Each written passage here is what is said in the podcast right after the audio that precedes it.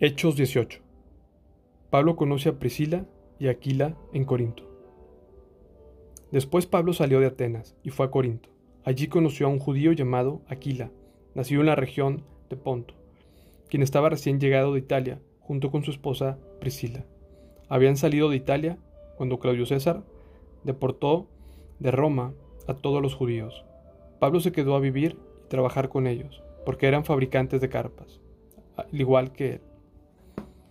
Cada día de descanso, Pablo se encontraba en la sinagoga, tratando de persuadir tanto a judíos como a griegos. Después de que Silas y Timoteo llegaron de Macedonia, Pablo pasó todo el tiempo predicando la palabra. Testificaban a los judíos que Jesús era el Mesías.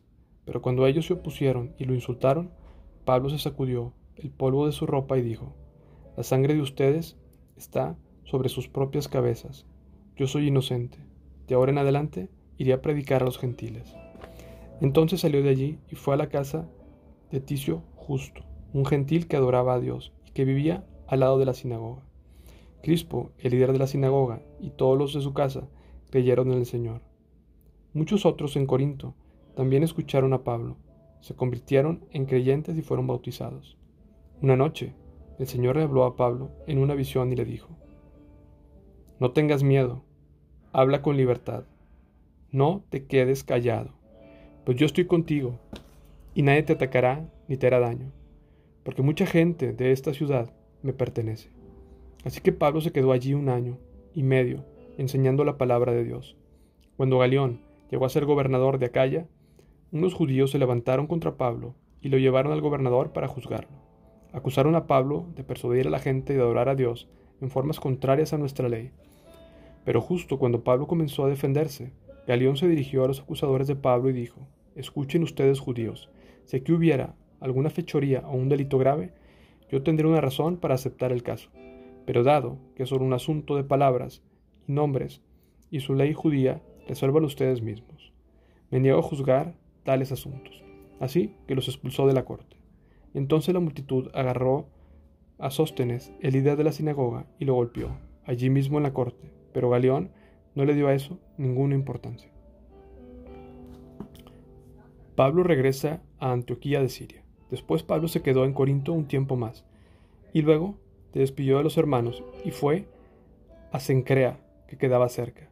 Ahí se rapó la cabeza, según la costumbre judía, en señal de haber cumplido un voto.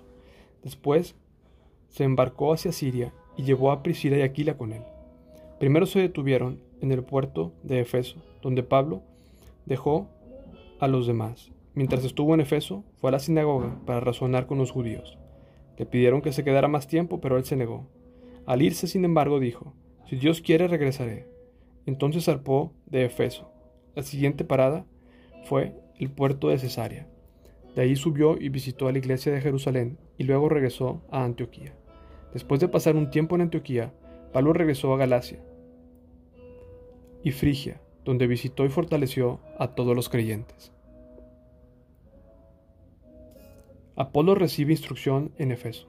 Mientras tanto, un judío llamado Apolos, un orador elocuente, que conocía bien las escrituras, llegó a Efeso desde la ciudad de Alejandría en Egipto.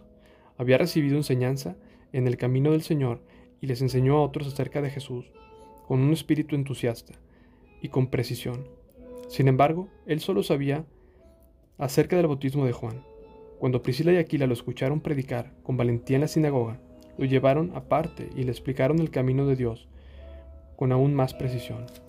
Apolos pensaba ir a Calla y a los hermanos de Efeso lo animaron para que fuera. Le escribieron a los creyentes de Acaya para pedirles que lo recibieran. Cuando Apolos llegó, resultó ser un gran beneficio para los que, por la gracia de Dios, habían creído. Refutaba a los judíos en debates públicos con argumentos poderosos, usando las escrituras, les explicaba que Jesús es el Mesías.